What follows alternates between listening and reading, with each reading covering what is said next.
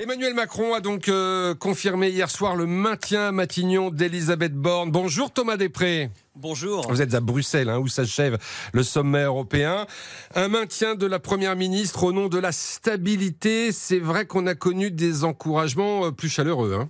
Oui, autant dire Vincent que c'est le strict minimum. Pas la moindre marque d'affection, de chaleur ou même un mot de satisfaction après plus d'un an à Matignon, à l'image en quelque sorte de la relation entre le président et, sa première ministre à laquelle on assiste depuis plusieurs semaines en fait, froide et sans fioriture. L'objectif des 100 jours a été tenu et le calme est revenu à, simplement justifier hier l'entourage d'Emmanuel Macron. et un remaniement est donc annoncé. Il devrait être léger.